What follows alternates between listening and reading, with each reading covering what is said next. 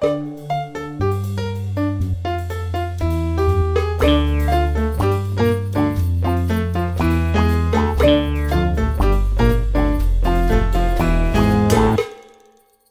willkommen bei unserem Podcast Kreuz und Quer. In der heutigen Folge senden wir ein Gespräch zwischen den Künstlern Anna Schimkat und Julian Rauter.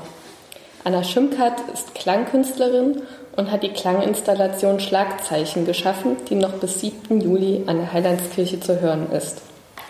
In der Installation begegnen sich längst vergessene Glockenklänge, aktuelle Geräusche aus dem Kirchturm und sehr unterschiedliche Stimmen. Julian Rauter ist Regisseur und Medienkünstler und produziert interdisziplinär angelegte Theaterstücke, Performances und Ausstellungsprojekte. Julian ist außerdem im Verein Westpol Airspace aktiv, der sich als Plattform für zeitgenössische Kunst versteht und das Unterdeck der Heilandskirche momentan als Ausstellungsraum nutzt.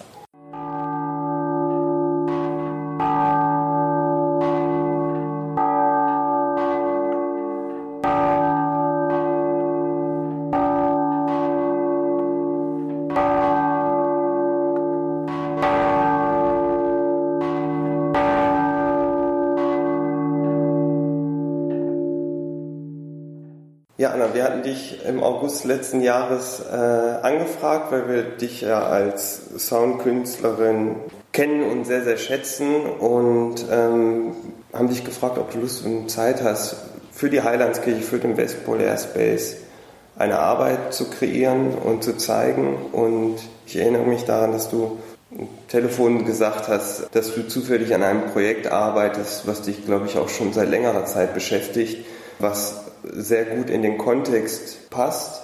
Und da stand schon die Auseinandersetzung mit Glocken im Zentrum. Ist das richtig? Das ist richtig, genau. Na, ihr habt mich vor allen Dingen angefragt, äh, ein ortsspezifisches äh, Projekt zu machen. Ja. Und da ich aber abgesehen davon eh fast nur ortsspezifisch arbeite, macht das natürlich auch Sinn. Und äh, genau, ich habe angefangen letztes Jahr mich mit den mit Glocken zu beschäftigen und äh, habe dann gedacht, naja, das ist ja toll, jetzt habe ich das äh, schon für zwei Kirchen geplant gehabt letztes Jahr, nämlich einmal in der Heilandskirche in Berlin, Moabit und einmal für die Kirche in äh, Mutschen im Leipziger Kreis, Landkreis. Und äh, dann habe ich gedacht, das ist ja super, das können wir hier nämlich auch ausprobieren. Ich bin Anwohnerin hier auch, wohne um die Ecke und ich habe immer gedacht, diese Glocken klingen, weil ich von der anderen Seite die Glocken höre und dann aber, äh, und aber mich immer auf diesen Kirchturm beziehe, weil ich wohne nämlich im Dachgeschoss und schaue immer auf die Uhr. Ja, ich benutze hier die Uhr zum äh, Regulieren, also das ist mein Schlagzeichen. Und die Kirchenglocken hier selbst in der Heilandskirche, die sind stumm, ne? Ja, die klingen nämlich nicht. Die, ja, klingen, genau. die klingen nicht. Das heißt, äh, man, das ist zumindest die Erfahrung, die ich jetzt auch gemacht habe, auch dann durch deine Performance. Man passiert die Kirche, man läuft fast täglich dran vorbei, man nimmt sie irgendwie so aus dem Augenwinkel wahr, aber man hört sie nicht, ne? Man hört die Kirche nicht, nein, man hört, wenn drin Orgel gespielt wird, die Kirche beherbergt ja immerhin zwei Orgeln, aber ähm, äh, man hört die Glocken nicht und das ist natürlich schon was, was man ja eigentlich total verbindet mit so einer Kirche. Zumal dieser Kirchturm ja eine Uhr hat, die auch funktioniert. Und dann macht das ganz schnell Klick, aha, mein gewohntes kulturelles Gedächtnis sagt mir, Glockenturm, Uhr, Glocken. Das gehört zusammen. Äh, da weiß ich, dass es dieses Schlagzeichen gibt. Äh, Schlagzeichen ist die Bezeichnung für die Uhrzeitangabe, für die profane Nutzung der Kirchenglocken. Also und äh, die mir halt sagt, wie viel Uhr es ist, zum Beispiel auch über, nur über das akustische Signal. Diese Kirche macht das nicht und das musste ich dann jetzt hier auch erst feststellen.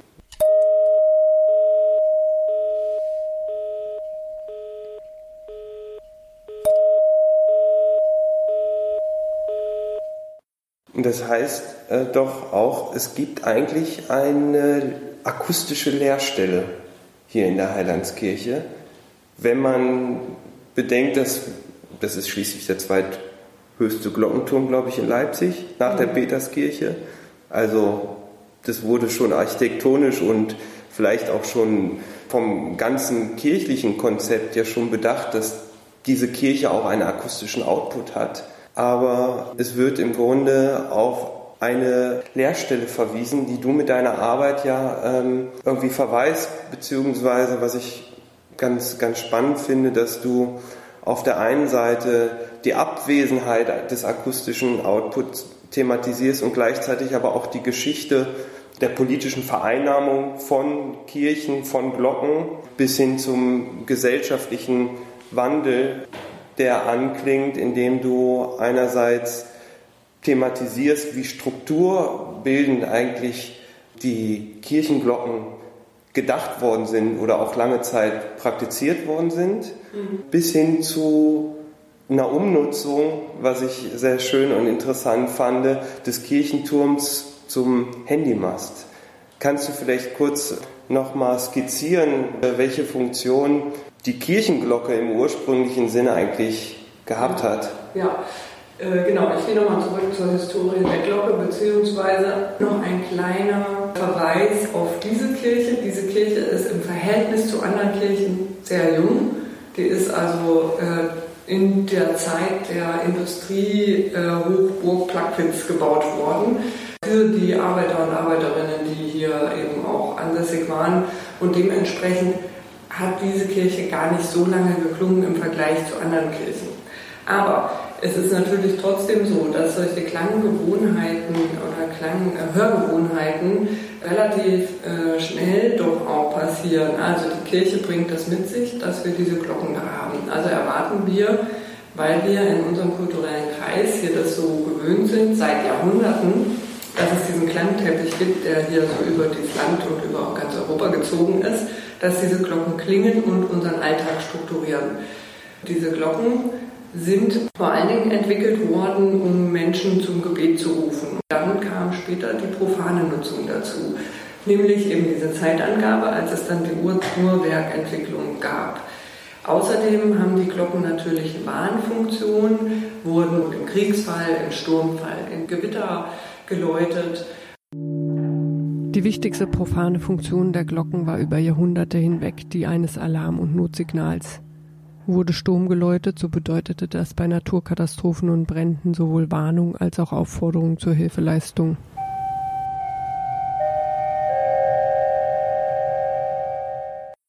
Was auch ist, dass die immer in dem Wechselspiel der politischen Kräfte auch immer eine Rolle gespielt haben. Die Glocken erstens als Informationsträger, eben weil man sie weithin hört. Also wenn die Bauern einen Aufstand gemacht haben und dann angefangen haben, die Glocken zu läuten, also sozusagen die Kirche gekapert haben und die Glocken dann geläutet haben, dann äh, haben sie natürlich viel mehr Bauern erreicht, die jetzt wussten, hier passiert gerade irgendwas, die Felder stehen in Brand, wir müssen hier ran, wir müssen helfen. Ähm, aber äh, das war eben auch mit dem Tode bestraft, wurde mit dem Tode bestraft, die äh, Kirchen zum Aufstand zu läuten. Äh, haben, haben, die Aufständigen aber trotzdem gemacht, weil sie ja natürlich dachten, sie gewinnen den Aufstand. Ja. Das ist so auch so eine Anekdote, wie Kirchturmglocken, äh, benutzt wurden. Dann kommen wir dazu, dass äh, die Kirchen auch in den äh, großen beiden Weltkriegen, die Deutschland ähm, mit angezettelt hat oder, an, oder auch generell angezettelt hat, ähm, auch eine Rolle gespielt haben, der sich die Kirchen mittlerweile aber auch stellen, um es auch äh, zu sagen, dass es da jetzt auch eine große Aufbearbeitungswelle gibt mittlerweile. Und in diesem Fall sind die Glocken auch als Material angesehen worden und sind von den Kirchgemeinden auch abgegeben worden, äh, um daraus Waffenteile und im Ersten Weltkrieg auch Kanonenrohre zu gießen. Es ist so, dass in Kriegszeiten immer Materialsammlungen gemacht werden. Nicht nur die Kirchglocken sind abgegeben worden, auch Töpfe, auch der Lüster, alles, alle Bronzeteile im Haushalt wurden groß gesammelt auf den Marktplätzen. Es gibt Fotos aus dem Ersten Weltkrieg, wo die ganze, ganze Marktplätze voll sind mit Kochgeschirr. Ja, weil, die, weil das äh, Material, äh, Metall, diese Edelmetalle einfach so schwer zu bekommen sind und man braucht zum Beispiel für die Granate, für die Führungsrinne eben so Edelmetall, weil es es sonst nicht sauber schießen lässt. Und äh, im Ersten Weltkrieg eben auch noch die Kanonenrohre, die auch da aus dem mit der Bronze hergestellt wurden. Kirchenzulegieren von Zinn wurden eingeschmolzene Kanonen zur Glockenspeise. Durch die Zugabe von Kupfer zu eingeschmolzenen Glocken entstand Kanonenmetall. Diese wechselseitige Konversion Glocken, Kanonen, Glocken gab es jahrhundertelang. Auch im Zweiten Weltkrieg gab es die gleiche Geschichte wieder. Nur der Unterschied ist, dass im Zweiten Weltkrieg viele Kirchgemeinden versucht haben, Widerstand zu leisten, äh, was ihnen nicht gelungen ist, weil es gab halt den Befehl, die äh, Kirchglocken abzunehmen. Und äh, haben sie sich dem auch meistens halt nicht wieder widersetzt, weil das war, war ja dann auch Widersetzung gegen die Obrigkeit. Ich beziehe mich ja in der Recherche auf ein Buch, ähm, das hat die Evangelische Kirche Sachsen rausgebracht und sind ja, also ist in den letzten Jahren entstanden. Ähm, und das ist eben ein, ähm, eine Recherche der Glocken, die abgenommen wurden und eingegossen wurden oder zumindest erstmal abgenommen wurden, auf Glocken, sogenannten Glockenfriedhöfen gelagert wurden, um dann äh, Waffen draus zu machen.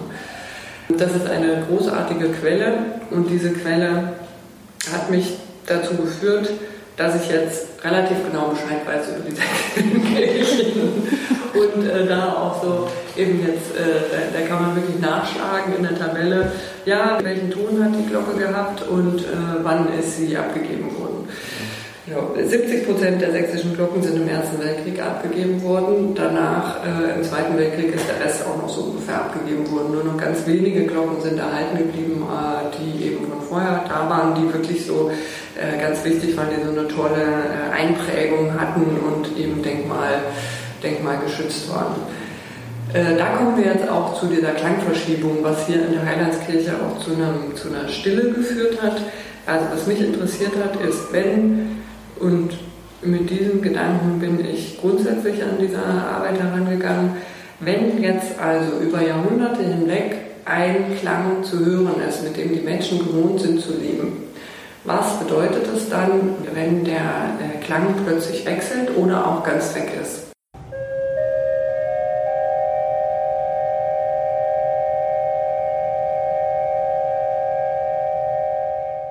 Im Fall der ist es ja so, die Glocken sind 1917 abgegeben worden. Dann sind direkt nach dem äh, Ersten Weltkrieg neue Kirchen gekauft worden. Die haben auch erst äh, geklungen. Durch den Zweiten Weltkrieg, äh, durch die Beschädigung der Kirche, äh, ist es jetzt nicht mehr möglich, äh, aus statischen Gründen den, äh, Kirch, die Kirchglocken zu läuten. Also hier gab es einmal Cis und Fis, die äh, geklungen haben, von der Weihung der Kirche bis 1917. Ab 1920 bis äh, in die 40er Jahre gab es dann ein S und ein G und ein B. Äh, und die sind dann auch wieder zum Schweigen gebracht worden und hängen immer noch im Ton. Ja? Die sind noch vorhanden. Und es ist sozusagen ein Klangkörper, der da äh, vor sich hin rostet und äh, stumm, stumm vor sich hin rostet ja, genau. Mm, also kann hier weder zum Aufstand geläutet werden, noch die Uhr angezeigt werden und äh, auch zum Gottesdienst können die äh, Gemeindemitglieder nicht berufen werden. Aber du hast sie quasi jetzt wieder zum Klingen gebracht. Du hast die Glocken aufgenommen Wir sind da rein und haben die Glocken angeschwungen, beziehungsweise den Klöppel geschwungen und dann die Glocken angeschlagen, um den Ton aufnehmen zu können. Ja. Wir haben es nicht, uns nicht gewagt, die Glocke als Glocke zum Schwingen zu bringen, denn also ich habe in der Recherchephase jetzt relativ viele Glockentürme besucht in, an verschiedenen Orten und ich habe auch direkt daneben gestanden, so eine Glocke läutet schon und das ist schon eine unglaubliche Kraft, die da in Bewegung gesetzt wird und das haben wir eben jetzt äh, nicht gemacht, äh, zumal diese Räder da oben auch, also ja, irgendwie nicht den Anschein machen, dass das geht und vielleicht geht das aber, genau, das habe ich mir nicht getraut. Aber wir haben die Glocken eben zum Klingen gebracht, haben das aufgenommen und ich habe diese Aufnahme dann genommen, um dann damit äh, eine Klangcollage zu machen. Beziehungsweise ich habe auch vor allen Dingen auch diese Töne genommen und diese Töne ja auch auf anderen Instrumenten nochmal dargestellt, denn es geht ja genau um diese Wahrnehmung von dem, was mal da war und was da ist, aber nicht klingt und wie sich die Zeiten innerhalb der Geschichte übereinanderlegen und wie sich die Klänge innerhalb der Geschichte übereinanderlegen. Bis hin zu den Frequenztönen vom Handymast, was genau. auch ein sehr schöner Bogen gewesen ist von der Geschichte bis weit ins 16. Jahrhundert zurück, wenn ich mich richtig erinnere. Und dann die Umnutzung der Kirchtürme, was, wie ich gelesen habe, auch keine absolute Ausnahme ist. Ich habe gelesen, dass viele Kirchtürme aufgrund ihrer äh, Architektur, aufgrund ihrer Höhe und aufgrund ihrer Lage dazu umgenutzt werden, was dann natürlich, du sprichst von einer Versuchsanordnung über Kommunikation, ähm, auch wieder extrem nachvollziehbar und spannend ist, weil es dann ja auch eine Geschichte, die dann zur Telekommunikation im Grunde führt. Ja, zur Kommunikation heute. Ne? Genau. Also wir sind nicht mehr angewiesen darauf, äh, dass wir uns äh, via Glocke verständigen, weil wir haben ja, äh, also arabische Frühling wäre nicht passiert, hätte es äh, soziale Medien nicht gegeben, die ja. über die Telefone passieren. Ne? Ja. Und so. Also das ist auch, also der der Bauer, der zum Aufstand geläutet hat, der sich der, des Kommunikationsmediums ermächtigt hat sozusagen, ist jetzt die Person, die halt irgendwie sich des Telefons bedient, des Handys bedient, des äh, Smartphones in dem Fall dann auch und äh, darüber dann eben auch die äh, Verbündeten sucht, um halt eben gegen die Unterdrücker auch aufzustehen. Ja. Insofern ist das hier auch irgendwie thematisch naheliegend, äh, die jetzt zum Sendemast zu, um, umzufunktionieren. Mir war das jetzt vorher nicht bewusst natürlich, dass das irgendwie so ist. Als ich dann das äh, erste Mal die Begehung hier gemacht habe, habe ich das gesehen und auch gehört. Denn solche Sendemasten machen ja Geräusche.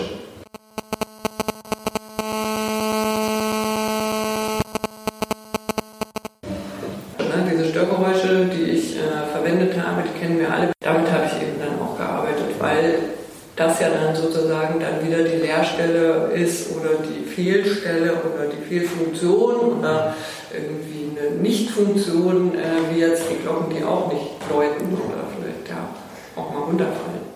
Interessanterweise, den Gedanken hatte ich jetzt gerade, du hast ja auch das Setting bewusst gewählt, indem du mit Druckkammerlautsprechern gearbeitet hast. Du hast jetzt gerade vom arabischen Frühling gesprochen. Da musste ich dran denken, dass es ja in muslimisch geprägten Ländern üblich ist, dass äh, Druckkammerlautsprecher benutzt werden, wenn der Muizin spricht. Und du hast vom Aufstand gesprochen und Druckkammerlautsprecher sind zumindest für mich auch assoziativ mit dem Sprachrohr, mit dem Agitator, mit der Form von, von Demonstration, von Rebellion irgendwie auch verbunden, weil das ist ja kein subtiler Klang, das ist kein großes Klangfeld, was abgedeckt wird, sondern es geht darum, rauszusenden. Genau, Informationen zu senden. Informationen zu senden. Das äh, Druckkammerlautsprecher, ja, Megafone sehen auch so aus wie Druckkammerlautsprecher, sind auch Druckkammerlautsprecher, nur dass man es in der Hand hat und direkt die Stimme verstärkt, aber Genau, das ist die eine Seite. Die andere Seite ist, sie geben halt vor, ähm, Informationen zu senden. Ähm, äh, wir kennen Druckkammerlautsprecher aus unserem alltäglichen Leben, vor allem am Bahnhof zum Beispiel, sind alles Druckkammerlautsprecher. Dann äh, ist natürlich in großen Werkshallen, ja, in der großen äh, Industrie äh, werden immer Druckkammerlautsprecher auch, auch äh, benutzt. Und äh, genau, ich habe die gewählt hierfür und auch schon für die Installation an Heilandskirche in Berlin-Moabit, weil sie vorgeben, eine ernsthafte Information zu senden. Eine souveräne Information, ja, eine, eine wichtige Information auch. Die Information verliert, sobald sie informiert hat, ihre Qualität als Information.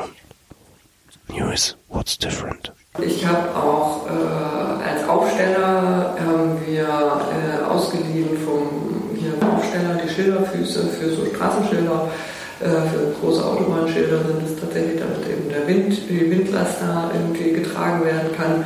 Und äh, das ist Absicht, dieses Material zu benutzen, weil es ist öffentlicher Raum und es soll den Anschein machen einer offiziellen Installation. Mhm. Äh, und dann kommen da diese dissonanten Töne raus, die ich jetzt persönlich gar nicht so als dissonant empfinde, aber äh, eben andere Menschen bestimmt schon, weil sie nicht nach musikalischen Grundsätzen äh, komponiert sind, sondern nach dem, wie ich sie aufgefunden habe. Also ich versuche mich in meiner Arbeit immer weiter rauszunehmen äh, als Person und äh, versuche eben das, was da ist, halt äh, klingen zu lassen in dem Fall. Also ein Aspekt, den ich noch hatte, als ich das mir auch nochmal durchgelesen habe und mir ja Gedanken zu deiner Arbeit gemacht habe. Ich habe mich auch erstmal gefragt, okay, in welchen Kontexten begegne ich Glocken? Und ich mache jetzt mal keinen Unterschied zwischen Glocken und Klingeln, weil eine Klingel, eine klassische Klingel funktioniert ja im Grunde ähnlich. Es gibt mhm. einen Schallkörper und es gibt einen Klöppel, der schlägt und so entsteht ein Ton. Und es gibt beispielsweise die Klingel an der Rezeption, so, womit man darauf aufmerksam macht, so, hier ist ein neuer Gast, bitte bedient mich ähm, oder ich würde gerne einchecken.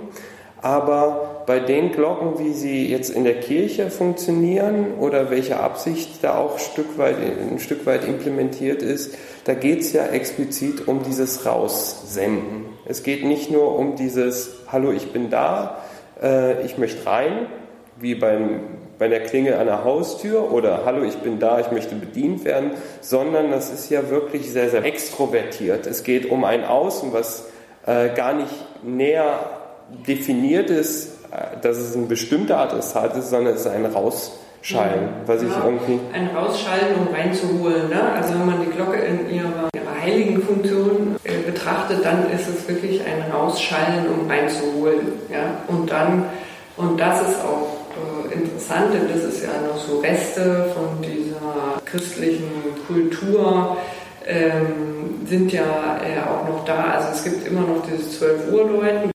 Äh, da werden die äh, Bauern vom Feld gerufen. Äh, jetzt gibt Mittagessen, kommen nach Hause. Äh, und das 18 Uhr Läuten ist das Innehalten und äh, nochmal den Tag reflektieren. So, jetzt ist der Tag zu Ende. Ihr sollt innehalten und sollt nochmal schauen, wo ist denn euer Gott, wie verhaltet ihr euch dazu, was habt ihr heute gemacht, habt ihr einen guten Tag gemacht habt oder wart ihr nicht gut oder so. Ja.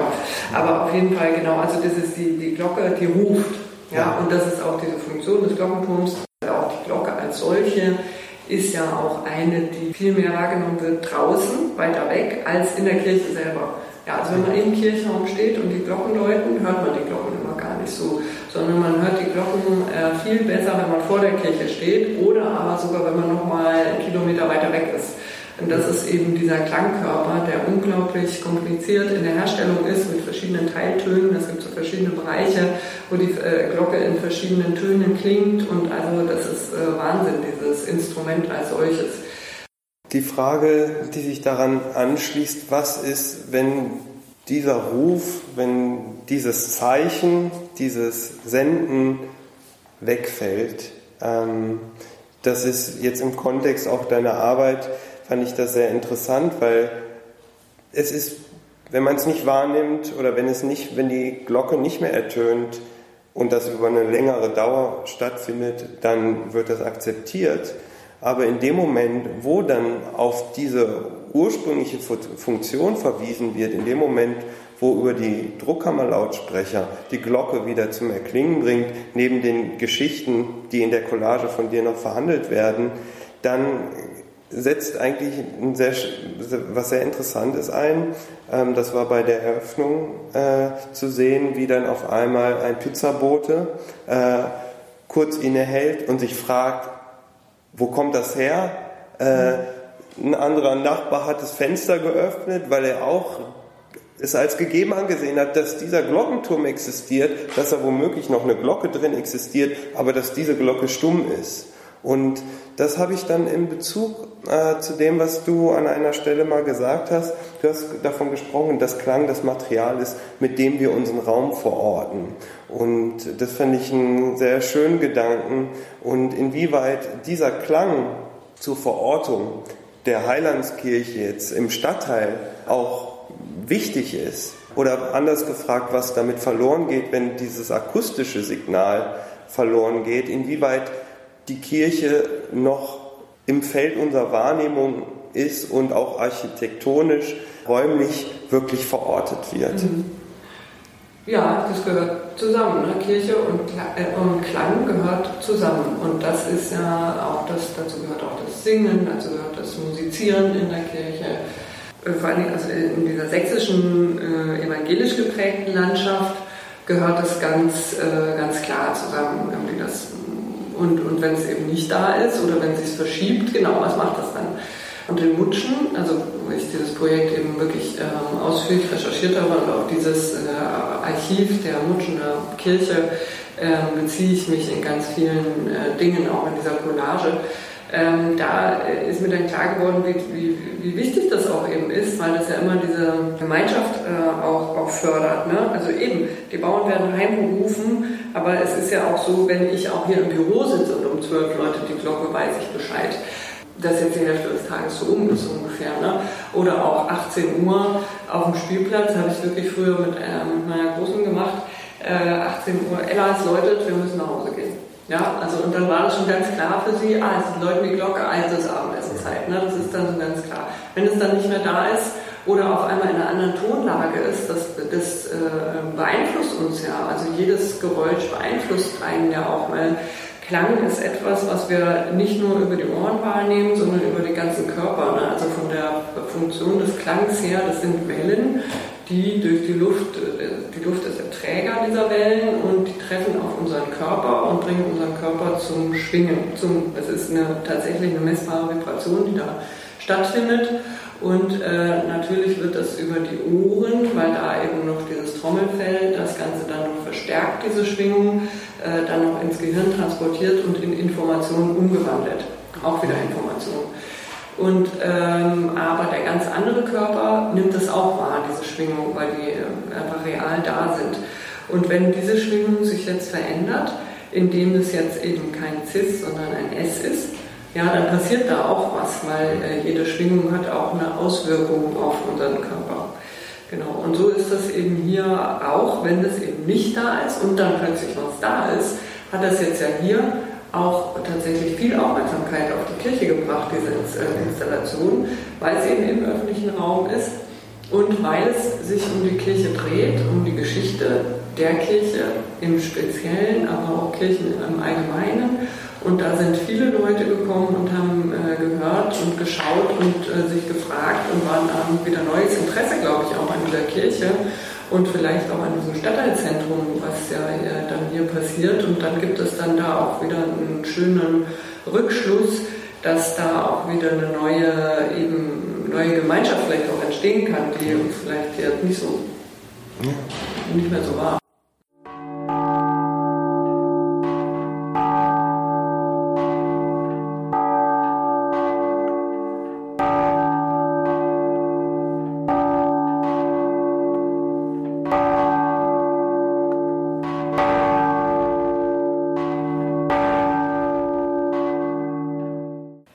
Ich danke euch für das wirklich spannende, interessante Gespräch und die Klanginstallation ist ja noch bis 7. Juli abends 18 Uhr zu hören.